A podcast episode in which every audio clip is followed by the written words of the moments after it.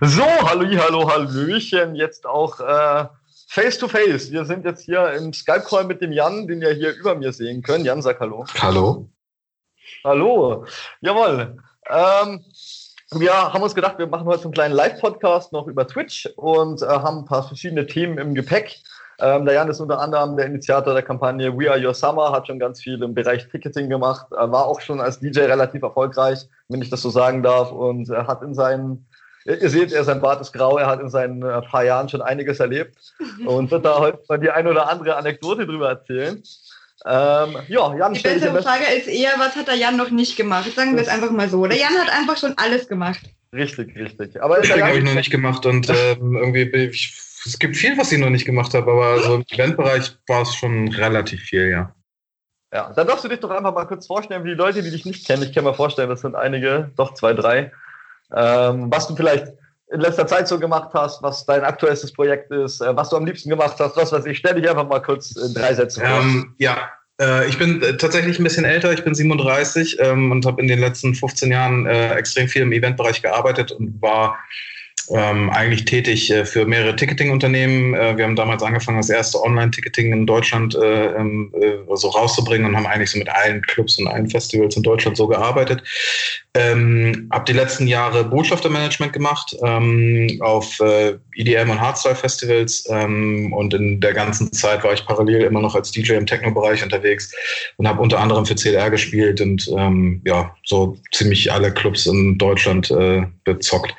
Ähm, ansonsten habe ich eine kleine Tochter, bin Kitesurfer und äh, etwas ruhiger geworden in den letzten Wochen. das äh, ja, das ist, äh, die Kleine ist acht Wochen alt, da ähm, hat man auf einmal andere äh, Prioritäten. Aber ähm, genau, ich habe das äh, Projekt We Are Your Summer ins Leben gerufen. Und ähm, dazu kann ich auch nochmal eben so kleine, drei kleine Sätze sagen. Ähm, das äh, Projekt kam so mehr oder minder aus der, aus der ähm, Loyalität und Solidaritätsgeschichte äh, heraus, äh, als äh, der, der Coronavirus hier so eingeschlagen hat, ähm, hat es äh, extrem viele Freunde äh, aus der Branche, viele Partner, viele Kunden erwischt, ähm, unter anderem auch mich. Ähm, und äh, genau, und ich habe dann einfach angefangen äh, zu sagen, hey, wir müssen irgendwie eine Initiative gründen, ähm, die den Leuten hinter den Kulissen ähm, ein wenig mehr Bühne bietet. Und so ging dann We Are Your Summer los und das ist jetzt äh, gerade meine brotlose Kunst. Genau, ja, und Corona hat ja genau, wie schon gesagt, du, also wie du schon gerade gesagt hast, jeden erwischt, hat uns ja genauso erwischt. Ähm, aber kannst du vielleicht einfach ganz kurz sagen, was ist We Are Your Summer? Einfach, wenn man noch gar nie davon gehört hat. Ich meine, ich weiß, was es ist. Wir haben es schon gehört, aber einfach, wenn du das noch nie gehört hast, was kann man sich unter We Are Your Summer eigentlich vorstellen? Ähm, ja, also ich, ich versuche das tatsächlich in wenigen Worten zu, zu erzählen, aber We Are Your Summer ist ähm, eine ganz, ganz simple Plattform, die eigentlich so ein bisschen den, ähm, den Vorhang lüftet und äh, äh euch alle so ein bisschen auf eine kleine Backstage-Tour mitnimmt. Ähm, es ist so, dass in, also die, der Virus hat die Eventszene als erstes erwischt und wird sie auch als letztes wieder loslassen. Ähm, und äh, ähm, damit ihr habt den Effekt zu spüren bekommen, ich habe den Effekt zu spüren bekommen. Jeder Künstler hat den Effekt zu spüren bekommen, das ist relativ logisch. Aber ähm, es gibt halt ganz, ganz viele Menschen da draußen, die halt uns äh, einen Sommer bescheren und äh, uns die Festivals bauen. Und das sind halt Leute, die Bühnen bauen, ähm, Leute, die Bauzäune aufstellen, Booker, Manager, äh, Marketingmanager. Das ist so eine Bandbreite an Menschen, die man sonst nicht sieht und von denen man auch eigentlich relativ wenig Ahnung hat, weil man dieses Vorstellungsvermögen nicht hat oder halt auch in der Industrie arbeitet. Und diesen Menschen möchte ich mit dieser Plattform einfach eine Bühne geben ähm, die Möglichkeit geben, ihre Geschichte genauso erzählen zu können, wie das halt ein großer DJ kann, ein großer Artist kann, äh, etc. Das ist We Are Your Summer. Also ganz simpel gesagt, ähm, ihr könnt mal auf die Website gucken, gerade wenn ihr auch der, aus der Branche auch seid, irgendwie, wenn ihr auch davon betroffen seid. Nicht, wenn ihr jetzt nur Gast seid, sondern auch wenn ihr den kleinsten Scheißjob in, in dieser Branche habt, meldet euch da an, gebt eurem, eurem äh, gebt euch ein Gesicht in der, äh, hinter den Kulissen und äh, meldet euch da auf jeden Fall an. Äh, ihr habt auch schon viele dicke Partner im Boot. Äh, wie kam es dazu und ähm, wie genau laufen die Kooperationen bei euch ab? Ähm, ja, also das ist das ist gar nicht so einfach zu sagen. Wir haben ähm, oder mir kam die Idee vor zwei, zweieinhalb Wochen, ähm, irgendwie sowas in dem Dreh. Und dann ähm, habe ich relativ schnell coole Jungs gefunden, ähm, Hausfansforum, die mir helfen. Das ist unter anderem der Dennis, das ist der Fabian. Ähm, das sind mega gute Entwickler. Ähm, wir arbeiten äh, von Anfang an schon mit äh, Anna Kuhn zusammen äh, von Viva Con Aqua schon sehr, sehr lange kenne. Ähm, dazu kommt äh, jetzt aktuell Verena Lorenz äh, noch dazu, die, die ähm, früher bei For Artists war. Das ist ähm, die Booking-Agentur von äh, den Fantastischen Vier und auch extrem viel äh, ähm, Branchenerfahrung und Industrieerfahrung hat.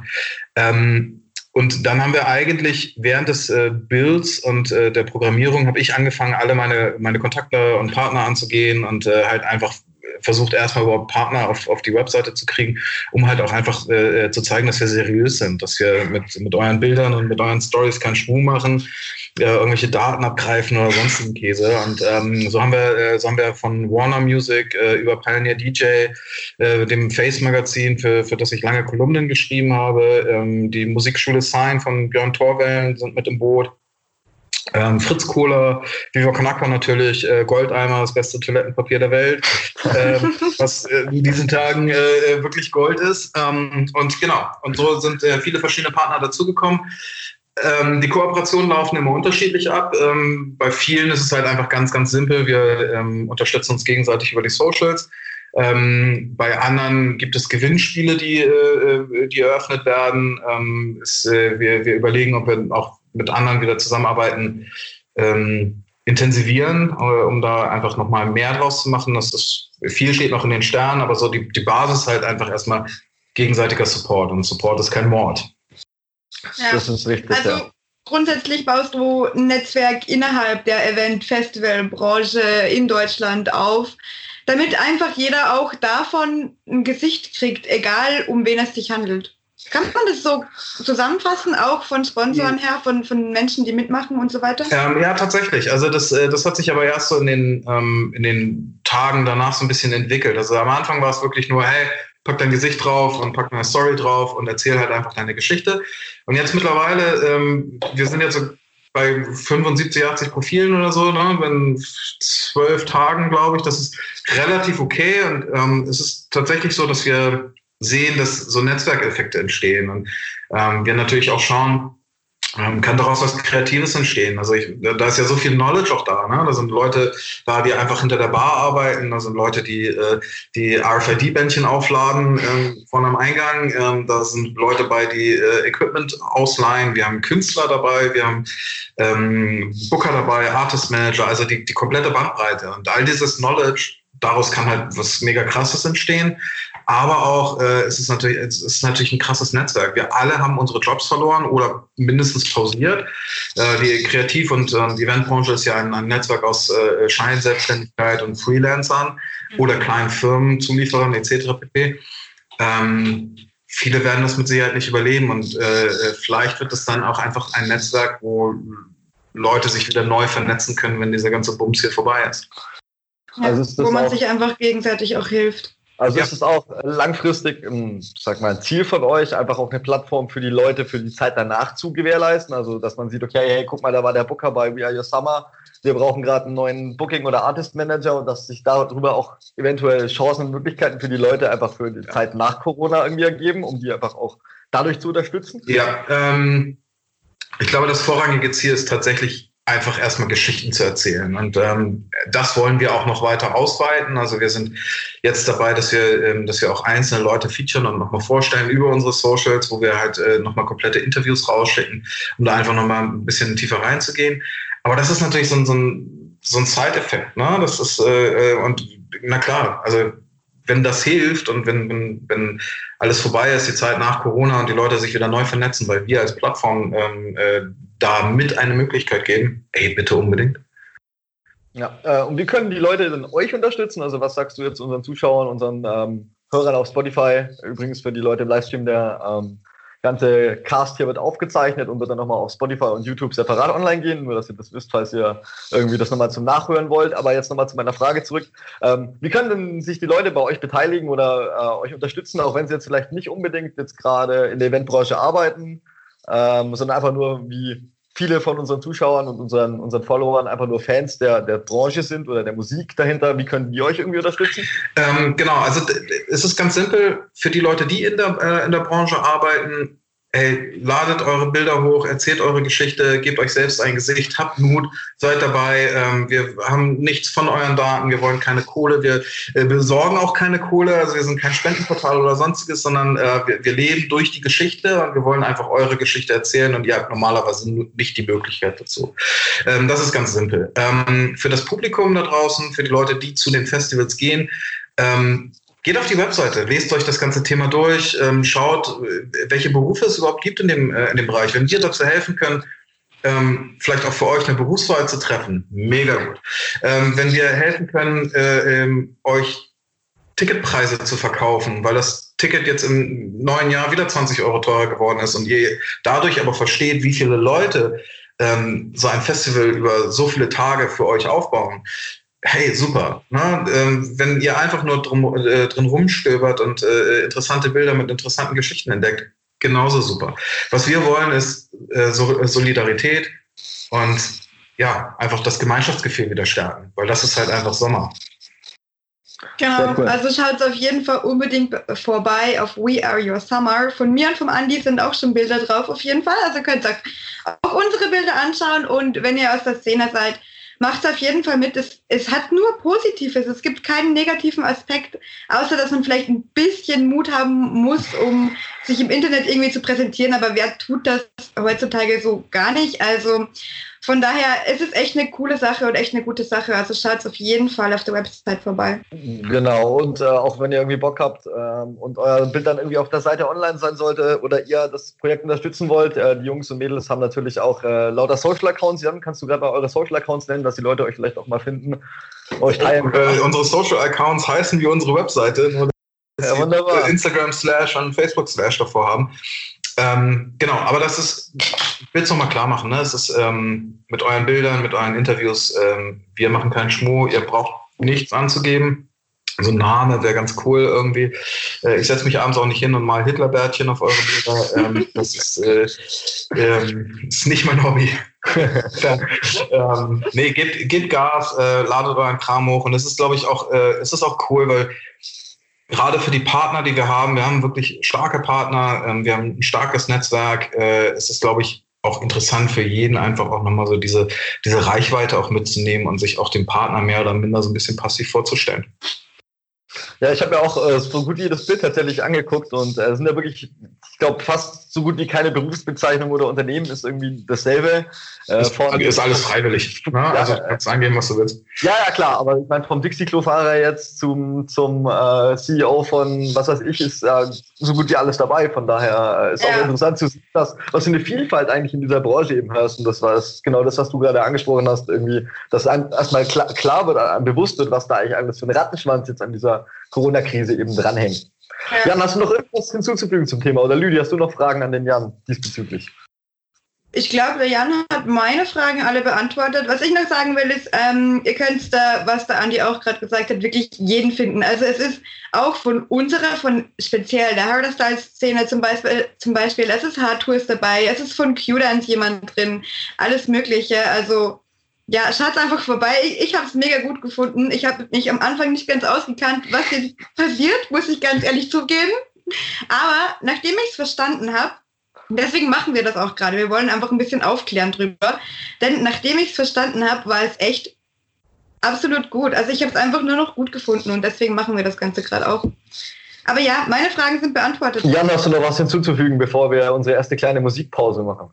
Hey, ich freue mich so auf so eine kleine Musikpause, das kannst du dir nicht vorstellen. Äh, der Jan ist dafür bekannt, dass er die Harder-Styles durch und durch liebt. Und er ist ganz gespannt auf das Set von meinem persönlich neuen Projekt äh, Hysteria. Wir haben euch da drei kleine Sets eingespielt. Das erste habt ihr gerade schon vor dem Stream gehört. Und jetzt geht's weiter mit einer Runde Raw-Style. Also äh, enjoy und wir sehen uns in der Viertelstunde wieder. Halli, hallo, hallöchen, da sind wir auch wieder. Ähm, ja, mit unserem zweiten Themenblock, Via Summer, ist jetzt ein Haken dahinter. Sollte es dazu noch Fragen geben, könnt ihr gerne natürlich weiterhin Fragen im Chat dazu stellen. Ähm, für die Leute, die das jetzt auf Spotify hören, ihr habt die Musik jetzt nicht gehört, für euch ist es jetzt ganz regulär weitergegangen. Das war jetzt für euch natürlich komplett weird. Äh, es tut uns leid in dieser Form, dass wir das erst jetzt sagen, aber ihr werdet es überleben. Ihr habt das dann jetzt direkt im Anschluss gehört. Von daher alles easy. Ähm, ja, Lüdi und ich haben äh, die letzten Tage auf unseren ganzen Socials ähm, euch darum gebeten, dem Jan Fragen zu stellen. Wir haben ein paar Themengebiete vorgegeben. Ähm, ja, ein paar weichen auch davon ab, äh, aber wir haben dann einen schönen Fragenkatalog zusammengestellt. Wir haben auch gerade schon ein paar Fragen im Stream bekommen. Die werden wir natürlich auch noch gleich mit beantworten. Ein paar davon haben wir eh schon auf dem Zettel. Äh, würde ich nun die Lüdi bitten, die erste Frage gleich mal herzutun, weil ich gerade äh, die Liste nicht auf meinem Handy habe. Also, Andi unorganisiert wie eh und je. Gott sei Dank hat er mich. Ja, richtig, richtig. Nein, also die erste Frage liegt eigentlich relativ auf der Hand, weil es eine Frage ist, die, glaube ich, allen irgendwie unter den Fingernägeln brennt oder wie man das sagt, ähm, bezogen auf das Thema Ticketing. Es werden sämtliche Festivals, Events gerade momentan abgesagt, verschoben, wie auch immer. Wie läuft das? Wie ist das mit dem Geld zurück? Alle wollen wissen, was ist los? Kriege ich mein Geld zurück, wenn das Festival abgesagt ist? Kriege ich es auch zurück, wenn es verschoben ist? Wie funktioniert das? Ähm, dazu kann ich tatsächlich gerade gar keine ganz klare hundertprozentige Aussage treffen, weil es äh, im Moment relativ unterschiedlich äh, abläuft. Es ist rein rechtlich aktuell so, dass du ähm, dein Geld natürlich bei einer Absage zurückverlangen kannst. Ähm, und da haben wir ja schon den ersten, äh, ersten äh, Haken. Ähm, viele haben noch gar nicht abgesagt, weil sie halt auch nicht wissen, wann. Also die Schwierigkeit muss man halt von einer, also von anderen Seite sehen. Ein Festival kann halt erst dann absagen, ähm, wenn es halt auch unter, unter den Umständen steht. Ne? Also wenn die, wenn die Regierung äh, die Ausgangsbeschränkung weiter, äh, ähm, weiterzieht und ähm, die Ordnungsämter das empfehlen, dann kann ein Festival erst absagen, dann kann ein Festival auch erstmal Versicherungsgelder einsacken, wenn denn überhaupt Versicherungen gegen Pandemien bestehen. Das ist nämlich auch nur bei äh, maximal 50, vielleicht sogar nur 40 Prozent der Festivals äh, der Fall. Ähm, genau, und dann kann natürlich auch erst eine, eine Rückzahlung erfolgen weil dann erst die Leistung nicht mehr geliefert wird, außer das Festival verschiebt. Und dann ist die, die Rückzahlung natürlich nur auf, auf, äh, auf Anfrage. So die rechtliche Situation. Theoretisch könnt ihr auch zu eurem Ticketing-Anbieter gehen. Der müsste euch das auch zurückzahlen. Jetzt gibt es einen Gesetzesentwurf, der letzte Woche eingereicht wurde, ähm, der eine Gutscheinlösung empfiehlt, ähm, und zwar ähm, das quasi alle Live-Events, die jetzt abgesagt werden, äh, nur noch Gutscheine ausgeben, die dann für das nächste Live-Event gelten oder für das Nachhol-Event, aber kein Geld mehr auszahlen. Es gibt so eine kleine Botschaft, die ich immer dazu sagen kann. Ihr müsst halt immer so ein bisschen abwägen. Ähm, also, ne, es geht uns allen jetzt gerade scheiße. Wir haben alle irgendwie Einschnitte und so ein Festival-Ticket ist halt auch viel Geld. Aber es gibt viele Festivals da draußen, denen geht es halt auch wirklich, wirklich richtig räudig. Und ähm, wenn ihr einfach wollt, dass euer Lieblingsfestival im nächsten Jahr noch existiert, dann denkt über die Kohle, die ihr zurückfordern wollt, einfach zweimal nach. Das ist, glaube ich, die einzige Botschaft, die man. Ja. ja Predigen wir auch, auch immer wieder. Ich wollte gerade genau dasselbe sagen. Ich wollte gerade sagen, das ist genau das, was wir die ganze Zeit predigen. Unterstützt die Festivals, unterstützt, also supportet einfach die Veranstalter ein bisschen. Wenn ihr nächstes Jahr wieder feiern wollt auf dem Festival, dann behaltet die Tickets. Es ist einfach, natürlich, manche Menschen brauchen das Geld, aber wenn du das nicht unbedingt jetzt im Moment brauchst, dann supportet einfach die Szene und behaltet die Tickets. Klar, möchte jeder wissen, eben deswegen auch die Frage, wie läuft ab, kriege ich es zurück oder nicht. Aber lieber nochmal dreimal nachdenken, bevor man das Geld irgendwie sofort zurückverlangt oder sofort zurückhaben will. So. Absolut. So, jetzt habe ich gerade noch eine Frage aus dem Chat, die da ein bisschen dran anschließt. Äh, Jan, wie siehst du denn die Chance, dass dieses Jahr überhaupt noch ein Open Air stattfindet? Meine Meinung dazu kennt ihr inzwischen, glaube ich, zu Genüge. Aber Jan, deine Meinung als ähm, Experte? Ja, ähm, keins über 1000 Personen. Ähm, ich, und auch 1000 Personen ist jetzt erstmal kritisch. Ihr müsst ja immer bedenken, ähm, das ist ja eine relativ einfache Rechnung. Also wir, wir ähm, also ich bin kein Virologe, ne? das muss man ganz, ganz klar dazu sagen. Und ich bin auch keiner, der irgendwie so ein Expertenwissen sich da zurechtzieht, sondern äh, einfach nur gemessen an den Theorien oder vielleicht sogar auch Fakten, die, die, die äh, irgendwie das Robert Koch Institut und die Regierung so ausgibt ähm, brauchen wir, wenn denn kein Impfstoff kommt, und der wird wahrscheinlich auch erst 2021 kommen, äh, brauchen wir eine Durchseuchung von irgendwie 70 Prozent ähm, genau. der Bevölkerung. Jetzt haben wir irgendwie 89 Millionen äh, Einwohner in Deutschland, 70 Prozent davon. Ähm, mal die Kinder ausgenommen sind ja immer noch irgendwie 50 Millionen. Ähm, Intensivbetten haben wir mittlerweile vielleicht 80 bis 100.000. Also bis das irgendwie durch ist, äh, vergeht eine relativ lange Zeit. Ähm, und in meiner Theorie ist es so, dass ähm, wir in den nächsten zwei Wochen sicherlich die ersten Lockerungen bekommen. Vielleicht gehen die Kinder wieder zur Schule oder in die Kindergärten. Ähm, die Älteren bleiben immer noch drin. Aber ich glaube nicht, dass wir äh, sehr kurzfristig zum Friseur gehen können, äh, mittelfristig ins Kino gehen können und vor allen Dingen langfristig auf ein Festival äh, gehen können, was vielleicht 30.000 Teilnehmer hat. Ne? Also weil das ist, das sind biologische Bomben ähm, und das, äh, das ist ja auch eine Risikoeinschätzung, wenn du jetzt anfängst, ein Festival zu planen. Du brauchst ja mindestens ein Jahr Vorlaufzeit, um, ähm, um etwas auf die Beine zu stellen. Und ähm, du weißt ja nicht, wann, wann die Pandemie wieder losgeht. Also das kann ja auch in Wellen passieren. Dafür ist es einfach viel zu viel Fragezeichen, als dass ich davon ausgehe, dass wir diesen Sommer noch ein großes Event erleben werden. Ganz meine Meinung. Ähm, ja, machen wir weiter.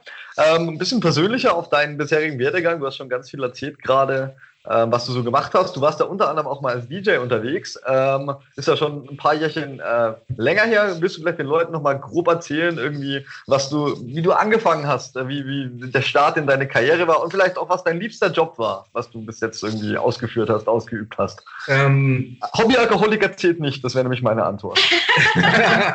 ja, also ich erzähle ja immer gerne wieder die Stories, äh, wie du äh, auf dem World Club Dome unter meiner ähm, einer Bierpeitsche aufgegeben hast und ich äh, könnte vielleicht sogar in zwei Minuten noch äh, die äh, Fotos rauskramen und äh, das braucht jetzt keiner zu sehen. ähm, ich habe angefangen, ich habe angefangen aufzulegen, glaube ich, wie, wie so jeder irgendwie anfängt. Irgendjemand hat irgendwie immer so einen Kumpel, der irgendwo so Zeugs zu Hause stehen hat. Und ich hatte so einen Kumpel, der hatte so die ersten CD-Player, die es jemals gab, so CDJ 100 oder so, so Plastikbomber, äh, auch Pioneer noch. Ähm, oder schon. Ähm, der hatte die zu Hause stehen, ich war 14, ich habe mich daran gestellt, äh, kein Übergang saß, ich wusste gar nicht, was ich machen sollte. Ähm, aber ich hatte halt einen, einen riesen Spaß. Und äh, ich habe angefangen aufzulegen mit äh, Trance, Hard Trance, Tech Trance. Ähm, es gab damals so Happy Hardcore Sachen, Hardcore, sowas in die Richtung. Alles sehr, sehr kommerziell. Ähm, Hands Up habe ich viel gespielt. Ich weiß gar nicht, ob man das heute noch so nennen darf. Ja. Aber, ähm, genau, dann ähm, habe ich mir irgendwann wirklich aus den Fingern äh, ein paar Techniks gesaugt ähm, und ein Behringer DJ-Pult. Das war damals so das Schlechteste, was man kaufen konnte, aber da auch das günstigste. ähm, genau, und dann habe ich äh, zu Hause einfach meine Nachbarn so hart genervt, dass ich auch mehrere Male die Wohnung wechseln musste. Ähm, und äh, ich habe aber ja, so mit 18 rum, ja, das, ich, im Alter erinnert man das immer nicht mehr so. Aber irgendwann habe ich angefangen, so meine ersten Club-Gigs zu spielen. Das war natürlich dann äh, der Club, in dem ich halt auch am meisten war. Ne? Das irgendwann kennt man halt vom, vom Barkeeper über den Security bis äh, zum Club-Owner und Booker kennt man alle. Und irgendwo kriegt man dann halt mal diesen einen Slot am Anfang oder diesen undankbaren Slot am Ende und äh, dann spielt man sich halt so hoch. Genau, und dann bin ich irgendwann von Hamburg nach Köln gegangen. Also in Hamburg habe ich im Tunnel angefangen. Das ist ja auch heute, glaube ich, noch so eine Hardstyle-Institution. Ja, die haben ganz viele Hardstyles. Das so. Tunnel ist eines von den einzigen Hardstyles-Clubs jetzt in Hamburg. So, ja, die haben ganz viel auch Abtempo da, alles Mögliche. Estasia war da gerade vor kurzem und so weiter. Ja, also, ja. damals war das so der Shit und ähm, der Tunnel Wagen war auch immer der erste Wagen auf der Love Parade. So, das war immer so das, äh, ähm, der, der, das große Ding. Genau, und ähm, dann äh, kam irgendwann so langsam äh, Hardstyle hoch. Das war dann ähm, so Techno Boy, Tune Boy, solche, äh, solche Sachen äh, in my house etc. Und dann habe ich irgendwann angefangen, äh, Techno zu spielen. Und dann, ähm, genau, und dann habe ich in Köln Techno gespielt und so ging es auch weiter.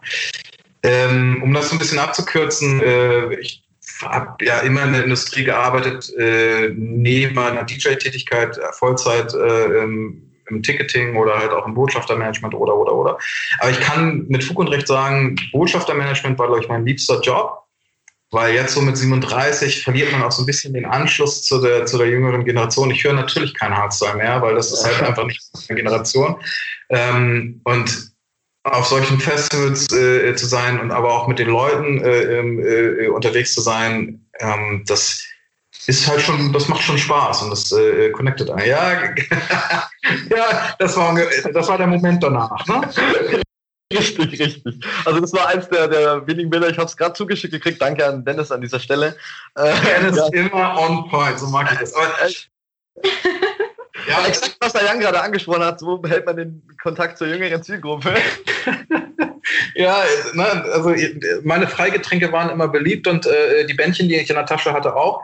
Aber ähm, nee, es ist, es ist ja so, wenn du, wenn du äh, auch in der Industrie arbeitest, ähm, und auf dem Level arbeitest, in dem ich normalerweise gearbeitet habe, dann verlierst du den Bezug. Du arbeitest nur noch mit den Promotern zusammen, mit den Leuten, die die Festivals own oder äh, äh, veranstalten, denkst nur in irgendwelchen VIP-Areas rum und das ist halt einfach, also du verlierst so ein bisschen deine Roots und deswegen war dieser Job so cool, weil ich damit einfach beides verbinden konnte und äh, einfach halt auch mit euch unterwegs war. Und das war geil. Sehr cool, sehr cool. So, äh, ja, wir bleiben beim Thema DJ, was du gerade schon angesprochen hast.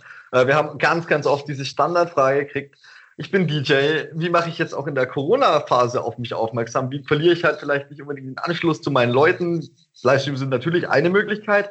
Äh, und dann vielleicht noch zwei, drei allgemeine Tipps, was du als ehemaliger, doch recht erfolgreicher DJ vielleicht den Leuten da draußen raten würdest, um ihre Karriere ein bisschen anzukurbeln, was vielleicht nicht unbedingt jeder jetzt redet, keine Ahnung, bleibt, bleibt ihr selbst und äh, postet regelmäßig auf euren Socials, haben die wahrscheinlich schon hundertmal gehört, aber ich glaube, mit dir haben wir da den richtigen, der da vielleicht mal einen ja. anderen Twist. Also bleib du selbst ist genau das, das Ding. Ähm, jeder redet, bleib du selbst. Ähm, jeder kriegt diesen Ratschlag, aber niemand verfolgt ihn. Ähm, ich habe in meiner Karriere habe ich nicht einen einzigen Track äh, wirklich produziert. Es gab einen Track von mir, da stand ich halt irgendwie so dahinter und habe so gesagt, hey, ich möchte gerne, dass er irgendwie hier blieb und da kracht. Aber schlussendlich habe ich nicht einen einzigen Track produziert und auch den Track, der dann so ghost-produced wurde, das war mir eigentlich fast zu, schon zu peinlich, ähm, den zu promoten. Also insofern, und ich habe meine Gigs auch bekommen und die habe ich einfach bekommen, weil ich immer straight Vinyl gespielt habe, auch wenn jeder mit einem USB-Stick oder äh, einer CD damals noch äh, kam. Ich habe immer straight Vinyl gespielt. Äh, ich habe mich nie verbogen. Ich habe immer meinen meinen Stil gehabt. Ähm, der Stil war immer anders als äh, von anderen. Ich habe mich nie in Schubladen stecken lassen. Ich äh, ein, ruf mal den Karl Cox an. Die Nummer blenden wir hier oben ein äh, frag mal, ähm, was er spielt und er wird dir nicht sagen, dass er Techno- oder House-DJ ist, sondern er spielt halt alles im elektronischen Bereich und hat halt einen unverwechselbaren eigenen Style. Und das ist, glaube ich, der größte Ratschlag, den ich jedem, äh, jedem geben kann. Äh, jetzt in der Corona-Krise, hm, ja, schwierig. Schwierig deswegen, weil gerade jeder streamt. Ne? Also, ich habe vorhin gesagt, äh, die Leute bei Twitch kommen vor Lachen nicht in den Schlaf. Das ist halt so. Ähm, seid interaktiv, äh, seid anders, ähm, seid irgendwie ausgefreakt, irgendwas. Ich kann halt, ich gucke mir Streams echt selten an, weil ich kann halt einfach diese Bedrooms nicht mehr sehen, wo hinten irgendwie so eine Ampel durchläuft und irgendwie so ein bisschen Club-Atmosphäre geschaffen wird, die halt einfach nicht geschaffen werden kann, wenn dann Ikea-Bett im Hintergrund steht. Lasst das einfach mal sein und ähm, macht irgendwas, was vielleicht cool ist und äh, wo ihr die Leute wirklich mit entertaint. Ähm, weil ja, sowas ist, macht nicht so viel Spaß. Absolut. Ja, finde ich, ist, ist ein guter Punkt. Äh, Streams gibt es gerade echt zuhauf, wie gerade auch wir. Äh, lasst euch was eigenes einfallen. Wir streamen. ja, äh, ja. ja. Stream ist in Ordnung, aber mach, ja. mach mehr.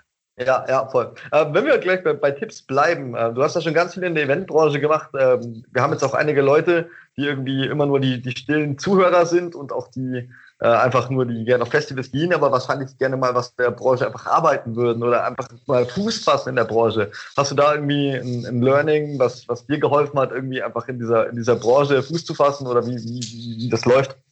Ähm, Außer ja. sich selbst zu machen, das ist natürlich in jedem Fall meistens das Einfachste. Ob es am Ende funktioniert, ist fraglich, aber. Bei, bei mir war es tatsächlich ein bisschen, bisschen, äh, bisschen Glück auch. Also ich, ähm, ich habe bei Microsoft gearbeitet und irgendwann rief mich ein Headhunter an und äh, ähm, sagte, hey, pass auf, ich äh, suche jemanden, der hier irgendwie ähm, eine Ticketing-Firma in Deutschland aufbaut. Das Unternehmen kommt aus Holland. Äh, hast du da Bock drauf? Und hast du eigentlich ein Netzwerk in der Eventbranche? Und ich habe so ganz kurz irgendwie auf meinen, meinen Facebook-Account geguckt und äh, in meinen DJ-Alias und habe gesagt, ja, vielleicht.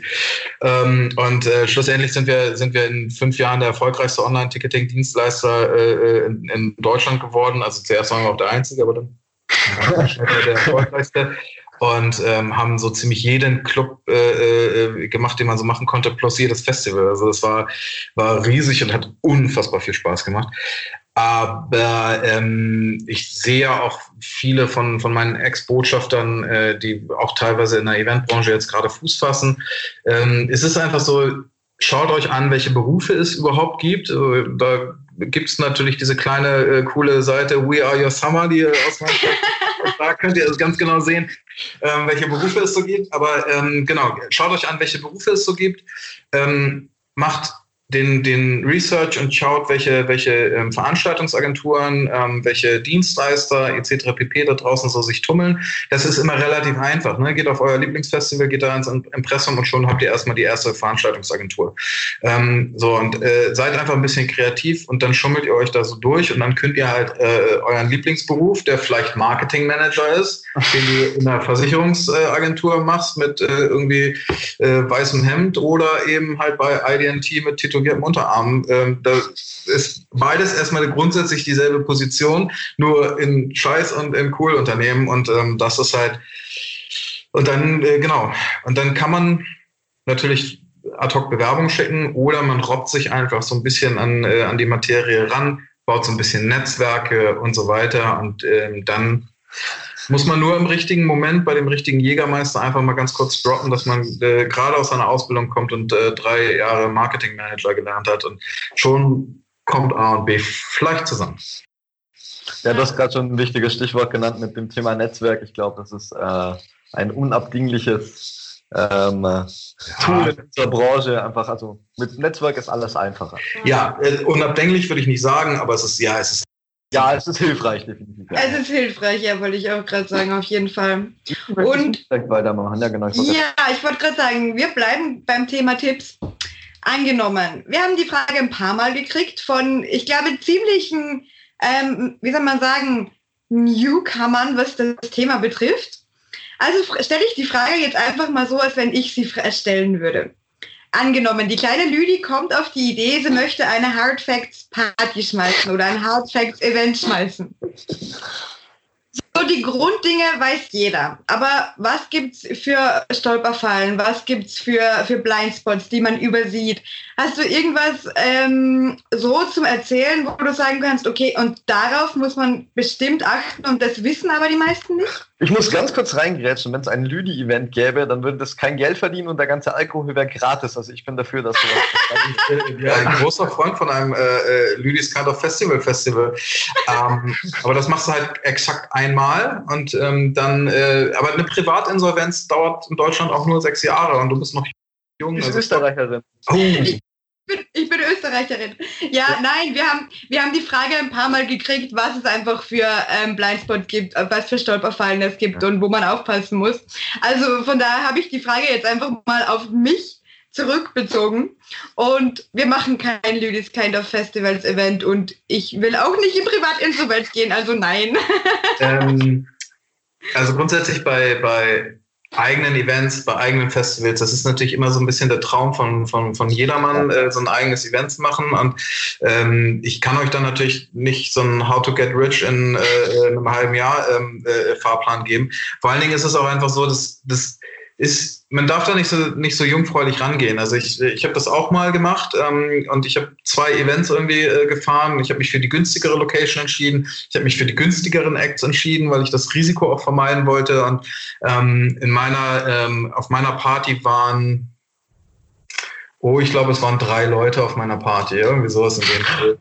ähm, das ist, äh, also es ist, äh, die, die Hürde ist schon relativ, äh, relativ groß. Ähm, auch hier hilft Netzwerk. Ähm, in, der Regel ist es immer sehr, sehr schwierig, sowohl Künstler als auch Location zu bekommen ohne Netzwerk, weil das Vorvertrauen nicht da ist.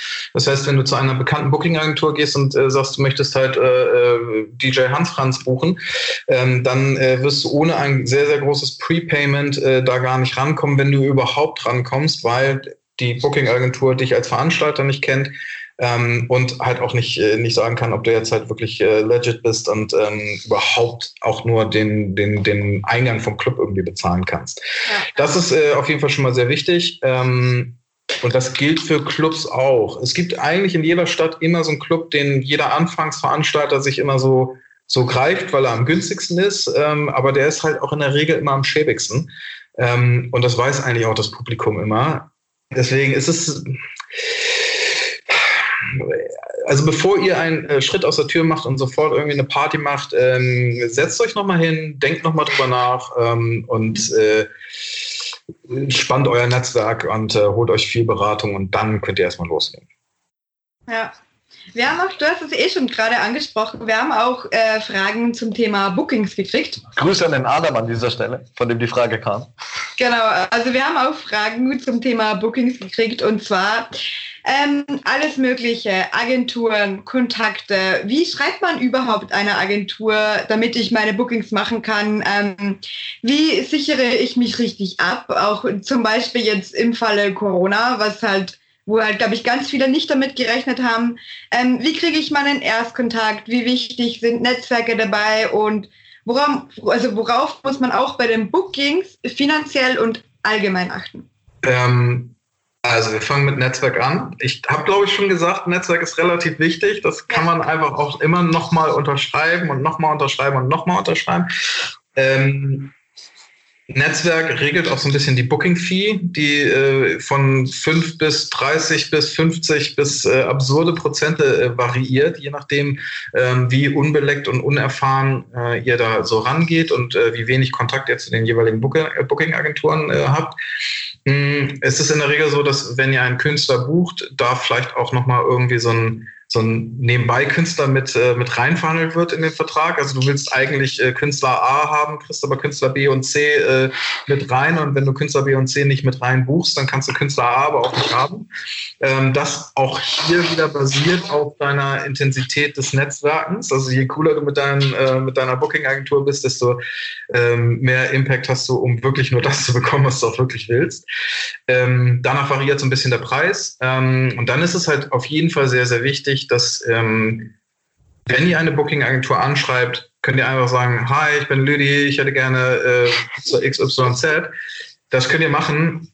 Es ist aber viel cooler, wenn ihr äh, genau dasselbe schreibt, aber dann noch ein paar Infos mit dazu gebt. Also Ihr möchtet das Ganze im Bootshaus machen in Köln. Ähm, das Ganze findet am 29.04. statt, so Gott will. Ähm, dann äh, die Pax, äh, Pax, also das ist die, die Menge an, an Leuten, die, die ihr da reinpressen äh, könnt. Äh, wir, ihr macht nur einen Floor, da, äh, weil ihr das Risiko nicht eingehen wollt. Da passen 1500 Leute rein und der Eintrittspreis muss auch stehen. Und dann kannst du 1500 Leute mal 15 Euro Eintrittspreis ergibt äh, Summe XY. Ich war in Mathe immer schlecht, aber das könnt ihr selber ausrechnen. Ähm, und danach kann man dann, kann die Book Booking-Agentur auch so ein bisschen einschätzen, welchen Preis sie euch denn jetzt irgendwie aufhalst. Und wenn ihr dann noch sagt, hey, wir haben aber schon Künstler XYZ, und wenn euren Künstler gerne als Headliner, als B-Act oder C-Act irgendwie setzen, dann habt ihr auf jeden Fall schon, dann seid ihr sehr, sehr professionell aufgestellt. Die Agentur weiß genau, mit was sie arbeiten kann ähm, und schaut, ob das überhaupt Sinn macht, diesen Termin on hold zu setzen oder überhaupt danach zu gucken, ob dieser Termin frei ist. Sehr cool. Ähm, würdest du in der Künstlerauswahl, ähm, klar, du bist jetzt eher aus der Techno-Szene, aber ähm, wie, für wie wichtig hältst du momentan noch Headliner? Also gehen wir mal davon aus, es gäbe jetzt kein Corona und wir gehen von einer normalen Clubparty aus. Wie wichtig ist ein stabiler Headliner für dich oder glaubst du, dass auch noch der kleinere Headliner oder sogar der Resident DJ vielleicht, der eine ganz gute, stabile lokale Fanbase hat. Ich bin ein großer, großer Freund von äh, Resident DJs, uh, Support Your Locals. Ähm, das hängt so ein bisschen davon ab, was du machen willst. Und das ist eine reine Konzeptfrage. Also ein ja. Konzept solltet ihr euch auf jeden Fall überlegen, einfach eine Location anfragen und irgendwie eine Handvoll äh, DJs irgendwie, die dann auch am besten noch eure Freunde sind und äh, gehört habt, die eigentlich und denen ihr nur Bier als Bezahlung gebt. Ähm, das, ihr werdet dann halt auch nur Bier als Leistung wieder zurückkriegen. Ne? Das muss man halt immer ganz klar so sehen. Und ähm, äh, ich ich kenne viele Veranstalter, die, ähm, die mit einem sehr, sehr coolen künstlerischen Konzept gekommen sind und nur Residents ge gespielt haben. Ähm, da funktionierte das ganze Thema halt über eine Location, über einen coolen Termin und halt einfach über die, die Community, die man sehr, sehr gut aktiviert hat. Und auch da ist einfach so ein Nischenthema natürlich ganz geil. Je kommerzieller die Party werden soll vom, äh, vom, vom Musikstil, äh, also Harder Styles, EDM vielleicht sogar, ähm, desto mehr musst du gucken, bist du in einer ländlichen Location, dann kannst du da auch einfach einen Spotify-Account wahrscheinlich hinstellen, weil da gibt es halt nicht viel. Ähm, bist du aber in äh, Köln, Berlin, Hamburg, whatever, ähm, wo, wo der Bedarf eigentlich eh gedeckt ist, dann musst du dich halt der Konkurrenz gegenüber schon behaupten und dann brauchst du halt auch einen äh, vernünftigen Headliner. Cool. Ja, ja, sehe ich genauso wie du. Gerade auf dem ländlichen Bereich habe ich auch noch nicht so oft die Headliner gesehen, muss ich sagen. Ähm, aber du brauchst halt auch da teilweise richtig, nicht. Richtig, ja, das äh, funktionieren Partys auch so. Äh, mal ein bisschen weg so von diesem Booking-Thema. Ähm, wir hatten ja jetzt in den letzten, in den letzten drei, vier Jahren extrem, extrem Anstieg an Anzahl der Festivals, gerade auch in unserem Harder-Styles-Bereich, auch in Deutschland, auch in den Niederlanden. Ähm, glaubst du, dass ähm, der, die Marktsättigung erreicht war und dass da jetzt eine Konsolidierung stattfinden wird und äh, jetzt weniger Festivalveranstalter übrig bleiben wird? Wir hatten hier die Frage äh, direkt von Q-Dance zum Beispiel, äh, wie hart die von der Krise betroffen sein werden. Äh, für die, die es nicht wissen, äh, hinter Q-Dance steht IDT, was ein rieser, riesen Eventkonzern ist. Ähm, ja, die haben deine Einschätzung zu der ganzen Lage zum Thema Marktsättigung, zum Thema Q-Dance und ob da eine Konsolidierung stattfinden wird oder nicht. Lange ähm, Ich kenne IDT natürlich ganz gut und habe ähm, auch immer mal wieder zusammen gearbeitet. Ich kann es euch tatsächlich nicht sagen, ob IDT das überleben wird. Und ich sage das ganz bewusst ähm, so ergebnisoffen, weil ich gerade äh, tatsächlich Pferde kotzen sehe und wirklich äh, Veranstalter, aber auch äh, Firmen äh, untergehen sehe, bei denen ich das im Leben nicht erwartet habe. Und das ist äh, äh, also bei uns in der Industrie, also wir fühlen gerade so ein bisschen Weltuntergangsstimmung, das muss man ganz klar so sagen. Ähm, grundsätzlich ist, war in, Deutschland noch lange keine Marktsättigung erreicht. Ähm, wenn man nach Holland schaut, bei der viel, viel, viel geringeren Landmasse und äh, Bevölkerungsstruktur ähm, hat es so äh, insgesamt 400 Events pro Kopf. Also das äh, ist äh, völlig absurde, absurde Zahlen sind da irgendwie aufgerufen worden. Ähm, und ähm, ja, also das das hat funktioniert ähm, und äh, da ist die Kultur vielleicht auch noch ein bisschen offener ähm, äh, gegenüber elektronischer Musik als hier in Deutschland. Aber ich glaube schon, dass, äh, dass wir noch genügend Platz gehabt haben. Um zu deiner Frage zu kommen, wie viele Festivals sterben werden, ähm, da gibt es unterschiedliche Einschätzungen. Ähm, manche sagen, 80 Prozent der Festivals äh, sterben. Das ähm, hätte ich vor zwei Wochen noch, noch als unrealistisch empfunden. Mittlerweile verwehre ich mich gar nicht mehr gegen diese Zahl und das ist sehr, sehr erschreckend. Ich glaube aber, dass mindestens 50 Prozent der Festivals äh, kippen werden und die, das Unschöne daran ist, dass es die Festivals erwischen wird, hinter denen viel Leidenschaft steckt. Ja. Es gibt viele Festivals da draußen, die mittlerweile investiert sind. Da waren viele Jahre lang war SFX da unterwegs. Heute ist äh, da die äh, Company Superstruct unterwegs, die in vielen Festivals ähm, sehr, sehr viel Geld hat. Ähm, das sind große Holdings. Diese Festivals werden mit Sicherheit überleben. So hoffe ich das mal auch für die. Aber das kleine Boutique-Festival, das Festival, was, äh, was wirklich mit, also wo, wo die Veranstalter selber die Hände in dem Acker haben, um den Acker umzugraben, ähm, die werden es nicht überleben. Und das ist, äh, das ist ein großer Verlust für die Kultur. Absolut, ja. Ja, wir haben auch, also Lüge und ich haben uns dann neulich über das Thema unterhalten. Wir haben, halt, waren auch der Meinung, dass gerade die kleineren Festivals, die nur ein Event im Jahr haben, was nicht groß ist, ein Team aus zwei, drei Leuten, irgendwie mit den besten Freunden, hochgezogen aus dem Nichts, dass die es ganz, ganz schwer haben werden nächstes Jahr. Also große Dinger wie Peruka will, mache ich mir persönlich momentan noch weniger Sorgen. Ähm, ja. Aber wir werden da, sehen, was die Zeit bringt. Da ist äh, Entschuldige, äh, da ist tatsächlich so meine Botschaft nochmal an alle. Ähm, schaltet so ein bisschen, wenn ihr, wenn ihr Tickets für, für Events habt und ähm, diese Tickets Absolut. zurückfordern wollt, schaltet einfach so ein bisschen euren gesunden Menschenverstand ein. Ich sage ganz bewusst, wenn ihr es könnt, das äh, ne, ist jetzt keine, ähm, äh, ich, ich will da nicht übergriffig sein, aber wenn ihr es könnt, schaltet euren gesunden Menschenverstand ein, schaut euch ganz genau an, ähm, welche Festivals sind das, wie groß sind die, wo finden die statt ähm, welches Line-up, welche Leute stecken da vielleicht hinter, vielleicht äh, äh, kennt ihr die, vielleicht findet ihr das heraus und dann entscheidet doch für euch selber, ob ihr lieber mit einem Gutschein klarkommt oder ob, äh, ob ihr jetzt wirklich den Weg gehen wollt und äh, das, das, äh, das Geld daraus asen wollt. Ich glaube, das ist eine ganz, ganz wichtige Botschaft. Entschuldige, Lidi, ich habe dich unterbrochen. Nee, kein Ding. Ähm, ich wollte eigentlich nur sagen, genau wie ich und Dani letztens geredet haben, es sind die Festivals, in denen am meisten Liebe steckt, genau das sind die, die, also wenn man es jetzt einfach mal schön formuliert, das sind genau die, die draufgehen und zwar als erstes, weil die einfach auch nicht so groß sind und nicht den Profit gemacht haben, um die Zeit jetzt zu überstehen, weil die auf ein Event hinarbeiten und nicht auf viele Events hinarbeiten. Und wenn dieses eine Event teilweise zum den Bach runtergeht, dann ist da halt einfach nichts mehr übrig. Und das ist ja. genau das, was ich so schade finde, dass genau die so betroffen sind, wo einfach die meiste Liebe, der meiste Aufwand und am meisten Rückgrat auch dahinter ist. Da ist wirklich noch wer dahinter, da ist noch wer da, der was das geplant hat, der was weiß, was er mit dem erreichen will, wo einfach viel, wahnsinnig viel Herzblut drinnen steckt. Und das ist eigentlich das, was am meisten schade ist dran, finde ich. Ja, man muss, glaube ich, auch dazu sagen, und das wissen tatsächlich die wenigsten, ähm, ganz, ganz viele Festivals da draußen verdienen halt kein Geld. Selbst große Festivals, wirklich große, große, große Festivals, ähm, äh, und da spreche ich mal so von den Top 5 oder Top 10, ähm, sind seit vielen, vielen Jahren eine Nullnummer und äh, laufen entweder auf ein Investment hinaus oder ähm, äh, auf eine, eine, ähm, eine coole Zukunft, die jetzt vielleicht zerstört wurde durch, äh, durch Corona. Ähm, aber viele Festivals, gerade die mittelgroßen, gerade die kleinen Events, ähm, das, das sind äh, die, die Leute leben von der Hand in den Mund, ähm, die Leute leben von Festival zu Festival. Wenn ein Festival die Kette unterbricht, und das ist genau die Situation, die wir jetzt haben, fallen alle Festivals, äh, die hinten dran geplant werden, äh, wurden einfach runter. Ja. Ja, ähm, ich muss, muss eine Frage noch kurz vorziehen, die wir eigentlich später geplant hatten, weil das gerade irgendwie schön passt.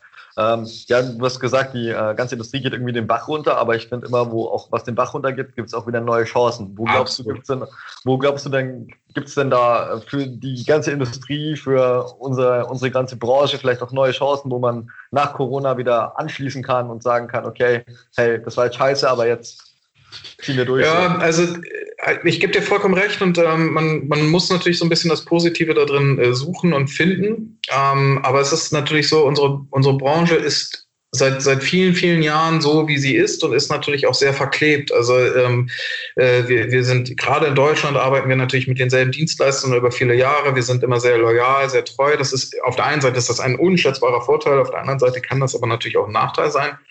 Ähm, das wird sich neu sortieren, das wird sich neu ordnen. Ähm, ich denke nicht, dass, äh, dass Headliner solche absurden Gagen noch verlangen können, dass Booking-Agenturen noch so reinschlagen können. Ich glaube nicht, dass äh, ich glaube nicht, dass es einem, ähm, einem DJ, der eigentlich nur ein Zwei-Stunden-Set spielt, und wenn wir dann von einem Headliner, Headliner, Headliner, also von einem A-Headliner reden, der dann vielleicht sogar noch ein vorproduziertes beziehungsweise vorzusammengestelltes Set spielt, was auf ein zweistündiges Feuerwerk getimt ist, dass der mit einem äh, Privatjet von A nach B reisen muss, das sind so Sachen, das wird sich, glaube ich, äh, lösen und das wird sich so ein bisschen, ähm, bisschen äh, abgleichen. Also äh, viele DJs da draußen, viele Künstler da draußen ähm, existieren nicht unbedingt ausschließlich der Qualität der Musik äh, wegen, sondern halt vor allen Dingen des guten Marketings wegen. Ähm, da ist eine riesengroße Industrie entstanden ähm, und das wird sich, äh, das wird sich konsolidieren. Ähm, und ich hoffe und bete tatsächlich, dass der Local und auch die, der, vor allen Dingen der Nachwuchs dessen Hürde viel, viel größer geworden ist, ähm, dass sich da einfach viel tut und dass äh, viel mehr neue Leute einfach dazu strömen werden und einfach wieder eigene kreative Themen mit reinbringen. Also du glaubst auch, dass es irgendwie so nach dem Motto ein bisschen läuft, wo sich eine Tiere schließt, öffnet sich eine andere oder öffnet sich eine neue? Ja, absolut. Guck mal, als, als ich angefangen habe, ähm, sind wir immer mit einem, mit einem DJ-Koffer, also mit einem Plattenkoffer, die sackschwere Dinger, ne? deswegen habe ich auch einen Rundrücken und ihr seid alle noch so fit und frisch mit euren USB-Sticks, ähm, sind wir immer, ähm, sind wir immer in die, ähm, äh, in die Clubs gegangen und die Leute haben uns, äh, haben uns reingelassen, weil sie geglaubt haben, wir legen dort auf. ähm, und so haben wir dann halt keinen Eintritt bezahlt. Ähm, und wow. teilweise sind wir, ähm, sind wir halt einfach zum, zum DJ-Pult gegangen und ähm, durften dann halt selber mal ran. Gerade in der ersten oder in der letzten Stunde, wenn sowieso irgendwie nur noch, äh, nur noch so der, der Rest auf der Tanzfläche rumlag. Ähm, das ist, heute ist das nicht, wäre das nicht möglich gewesen bis vor ein paar Wochen. Und vielleicht ist das einfach auch, sind das einfach neue Strukturen und neue Themen, neue Türen, die sich öffnen. Also es gibt auf jeden Fall positive Effekte, die, ähm, die der Coronavirus auf unsere ganze Gesellschaft hat. Gebe ich dir recht. Lüdi, du hast die nächste Frage machen. Ich habe schon so viel gequatscht heute. Ja, äh. also das ist tatsächlich, glaube ich, auch die letzte Frage, die wir so ähm, notiert haben. Vielleicht ergibt sich noch was, aber die Frage kommt tatsächlich jetzt von mir und vom Andi. Wir haben nämlich heute über das Thema nachmittags schon diskutiert. Ähm, wir sind einerseits auf einen grünen Zweig gekommen, andererseits aber überhaupt nicht. Also ich bin mega gespannt, was du dazu sagst. Und zwar das Thema, du hast es vorhin schon kurz angesprochen, ist Holland. Was macht Holland anders? Macht Oder Holland überhaupt was anders? Hat, was hat Holland für Vorteile? Was verändern Sie in der Festivalbranche und warum fährt so viel, so großer Teil von Deutschland nach Holland, statt dass sie auf deutschen oder österreichischen Events bleiben? Mhm.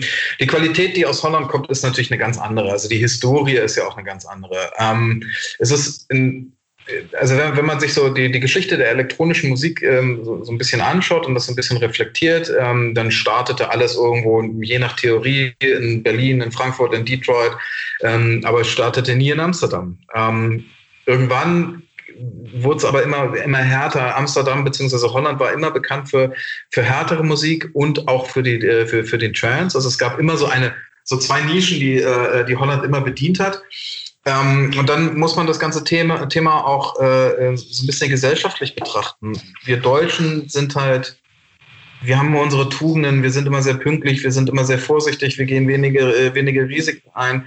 Ähm, die Holländer sind da, sind alleine in der Produktion eines Events, einem deutschen Event, in so vielen Dingen voraus. Also das ist, das fängt ja schon bei der Bezahlung an. Ähm, wir hatten RFID, bevor, äh, bevor in Deutschland überhaupt jemand darüber nachdachte, mit Tokens oder äh, bargeldlosen Bezahlen zu arbeiten.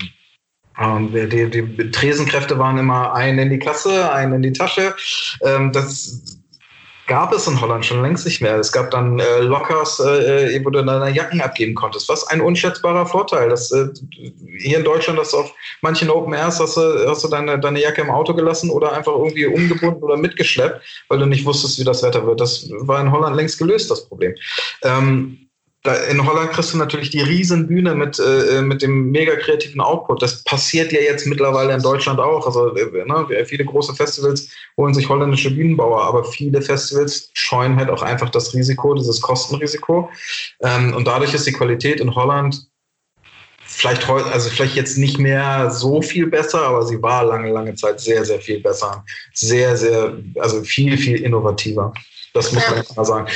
Das ist auch mein Eindruck. Dann kommt natürlich auch ein großer, also das, ihr seht das ja auch aus einer Bubble, ähm, also aus der Hardstyle und die EDM-Bubble. Aus der Techno-Sicht ist die Sache nämlich eine ganz andere. Ähm, aber dann kommen ja viele Artists in dem Bereich, kommen ja auch aus dem Land. Also da kannst du natürlich halt auch äh, dementsprechend aus den Vollen schöpfen. Im Techno sieht es aber wieder ganz anders aus. Da will ich jetzt mal Awakenings mal rausnehmen, da gibt es auch ganz geile Produktionen. Aber ähm, die, äh, ähm, der Techno, der House etc. pp., der findet halt auch wiederum woanders statt. Und äh, das, da gibt es äh, Ibiza, da gibt es äh, viel, extrem viel in Deutschland. Ähm, das, äh, das Holland-Thema ist ja wirklich eher limitiert auf, äh, auf EDM und, und Hardstyle. Klar, deswegen sind aber auch Andi und ich drauf gekommen, weil wir ja einfach präferiert in der Hardstyle-Szene unterwegs sind und weil, weil wir heute einfach irgendwie die Diskussion, ich weiß gar nicht mehr, wie wir drauf, wie wir drauf gekommen sind, auf jeden Fall war die Frage einfach so da, ja, macht Holland überhaupt was anderes? Aber das heißt, du sagst, ähm, Holland ist einfach organisatorisch zwei Schritte weiter. Ja, viel besser. Ja, also ja. Die, es ist A, es ist natürlich so ein bisschen äh, Pioniergeist, also da fing es alles an und schwappte dann ja so ein bisschen zu uns rüber. Ähm, und dann ist es halt auch einfach, ja, wir sind halt einfach innovativer unterwegs. Das muss man ganz klar so sagen. Äh, jetzt haben wir noch eine Frage aus dem Chat. Ähm, wir sprechen die ganze Zeit über Festivals.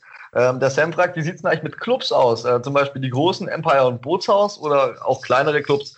Ähm, wie, wird, wie wird das in, den, in, der nächsten, in der nächsten Zeit laufen? Ich habe jetzt zum Beispiel gesehen, das Bootshaus hat jetzt, weil es das noch nicht gesehen hat, ähm, so ein Abo-Modell angekündigt, wo sie ja. eben auch streamen, äh, wo man sie mit 4, glaube ich, 4,99 Euro im Monat supporten kann, was ich persönlich ganz cool fand. Ähm, aber was glaubst du, wie sich gerade die Clubszene äh, wandeln wird? Weil gerade kleine Clubs, habe ich das Gefühl, haben es wahrscheinlich sogar schwerer als die großen. Ja.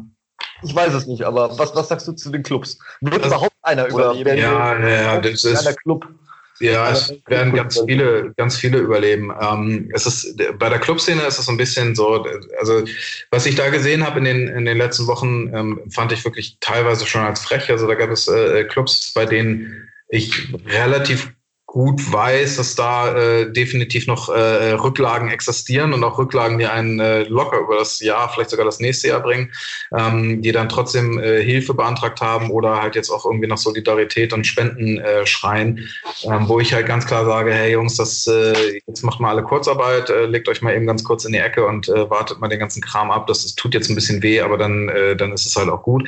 Während auf der anderen Seite ähm, es Clubs gibt, äh, gerade die kleineren, die halt wirklich krass krass am Hungertuch nagen. Ähm, und da ist im Grunde genommen ist das dieselbe Szene ähm, oder die, die, dieselbe Geschichte wie in der Festivalszene. Ähm, und ja, auch dort, dort viele Clubs werden natürlich schießen, ganz klar. Das ist also die, die, die komplette Kulturszene ähm, ist ja nicht brach und das, äh, das äh, geht von Opernhäusern, sofern sie nicht staatlich sind, äh, Theatern, Berufsmusikern äh, über Festivals in allen möglichen äh, ähm, Musikrichtungen. Da gibt es Festivals ja nur noch äh, in, was ich Hip Hop, Rap, äh, äh, Mixed Music, Rock etc. pp. bis hin zu äh, Clubs, Bars, also alles, was öffentliches Leben äh, anbetrifft, äh, nagt gerade am Hungertuch. Ja, auch alles, was Künstler anbetrifft. Ich habe letztens, ist mir jetzt gerade eingefallen, so einen schönen Spruch oder wie man es auch immer nennen will, ähm, gelesen. Der war irgendwie so, ja, ähm, für alle Leute, die ständig irgendwie behaupten, Künstler sind überflüssig oder nicht notwendig für unsere Gesellschaft, der soll bitte mal gucken, die Quarantäne ohne Filme, Musik, Bücher oder sonstigen irgendwelchen künstlerischen Tätigkeiten zu überleben. Und ich, ich fand es mega gut. Also da ist mir echt hängen geblieben, weil ich mir gedacht habe, so, okay, ja, ist echt so. Das Traurige ist, das sind aber genau die Leute, die jetzt am meisten drunter leiden, die ja. die anderen drüber bringen eigentlich.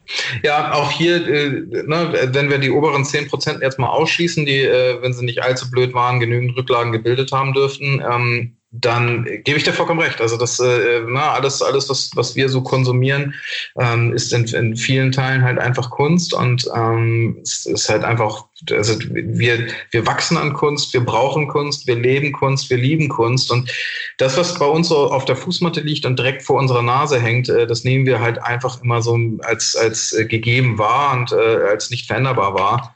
Ähm, und wenn man uns das alles mal wegnehmen würde und wenn man uns mal Kunst und Kultur wirklich wegnehmen würde, dann äh, ist der Raum, in dem wir dann sitzen, aber relativ äh, karg. Ja. Absolut. So, also von unserer Seite fragentechnisch war es das. Lüdi, hast du noch irgendwas hinzuzufügen? Nee, im Moment halt nicht. Ich freue mich auf ein bisschen Hardcore. Ah, alles klar. Jan, du darfst noch dich verabschieden oder noch was sagen, wenn du das möchtest. Äh, gerne den Leuten im Stream auf Spotify, auf YouTube äh, vielleicht noch ein äh, Schlussplädoyer von dir. Wir hoffen natürlich, du hattest Spaß heute mit uns. Ich, wir hoffen, dass den Leuten gefallen hat soweit, äh, dass eure Frage vielleicht auch dran kam, beantwortet werden konnte. Aber jetzt, Jan, bitte ich dich äh, ein letztes Wort. Äh, ja, sehr gerne. Ähm, äh, dreht die Kopfhörer nicht so, nicht so auf. Hardcore ist echt hart. nee, aber neben, neben der Sorge um eure Ohren, ähm, Geht, geht auf die Seite weareyoursummer.de. Ähm, sie kommt nächste Woche auch noch in Englisch. Äh, da passiert viel, da passiert auch noch ein bisschen was, über das ich jetzt noch gar nicht reden konnte, wollte und auch nicht nochmal werde. Ähm, haltet uns im Blick, ladet eure Geschichte hoch, erzählt uns eure Geschichte, erzählt den Menschen da draußen eure Geschichte oder wenn ihr auf der anderen Seite der, der Industrie steht, also der, wenn ihr der Konsument seid, dann ähm, lest euch die Geschichten durch und zeigt einfach Interesse und zeigt euch solidarisch. Das würde mich mega freuen. Vielen Dank. Sehr cool. Danke, Jan, auf jeden Fall, dass du da warst. Ganz, ganz, ganz großes Danke. Also ich und der Andi, wir kommen dann nach dem nächsten Set, was jetzt eingespielt wird, nochmal zurück. Und seht ihr nochmal. Den genau. Jan werden wir wahrscheinlich nicht mal mitnehmen. Also sage ich jetzt gleich mal Danke, danke, danke, dass du da warst, Jan. Danke für alle Fragen beantworten. Danke für dein komplettes Wissen irgendwie, dass man, dass du mit den ganzen Jahren Erfahrung irgendwie ähm, angesammelt hast. Cool, dass du es teilst. Jawohl, vielen Dank, Jan. Und jetzt gibt es natürlich noch äh, schön Hardcore, auch wenn es der Jan nicht gern hört, aber gibt es noch schön Hardcore um die Ohren. Dann wünsche ich euch viel Spaß. Äh, und äh, wir sehen uns gleich nochmal. So, und da melden wir uns dann auch hiermit aus der Pause zurück. Ihr seht oben noch das äh, komische Bild vom Jan, das ich euch jetzt ausblenden werde. Sie, kleine Sekunde, ich richte nur die Lüdi hier wieder zusammen. So. Mich dann bitte wieder herstellen, ich bin noch da. Du bist hergestellt, den Jan habe ich weggemacht. Äh, ja. Da sind wir wieder. Wir hoffen, euch haben natürlich auch die Sets gefallen. Wir dachten uns, wir müssen ein bisschen Abwechslung reinbringen zwischen Talkrunden und Sets. Ich hoffe, ich denke mal, das ist uns ganz gut gelungen. Wir haben auch einen guten Mix reingebracht mit Euphoric vor dem Stream, dann mittendrin ein bisschen Raw-Style und jetzt zum Ende hin ein bisschen Hardcore, ein bisschen Geballer. Ne? Hoffen wir, dass euch das gefallen hat. Äh, die Lüdi hat noch ein paar Worte zu sagen und dann melde ich mich nochmal. Was wollte ich denn großartig noch sagen? Ach ja, erstens, ihr habt da in diesem Twitch-Stream, also ich habe das selber heute zum ersten Mal gesehen, ich wusste von dem nicht mal was, ähm, einen Spendenaufruf bei 1000 Euro. Also, wenn euch Hardfacts am Herzen liegen, nee, Spaß. Bei 1000 Euro rasiert sich der Andi in der Glatze.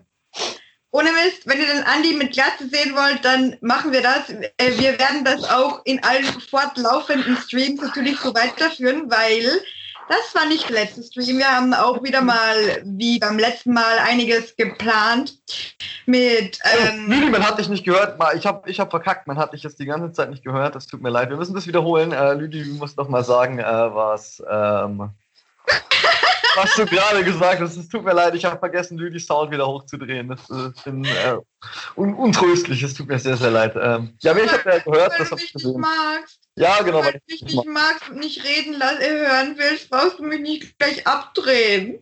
Es tut mir unfassbar leid. Äh, die Lüdi hat gerade, ich habe gerade schon meine Haare gezeigt, ihr wisst vielleicht, um was es geht. Also Lüdi, bitte jetzt einfach nochmal was ich sagen wollte, also ich wusste das selber gar nicht. Ich habe das selber heute zum ersten Mal gesehen.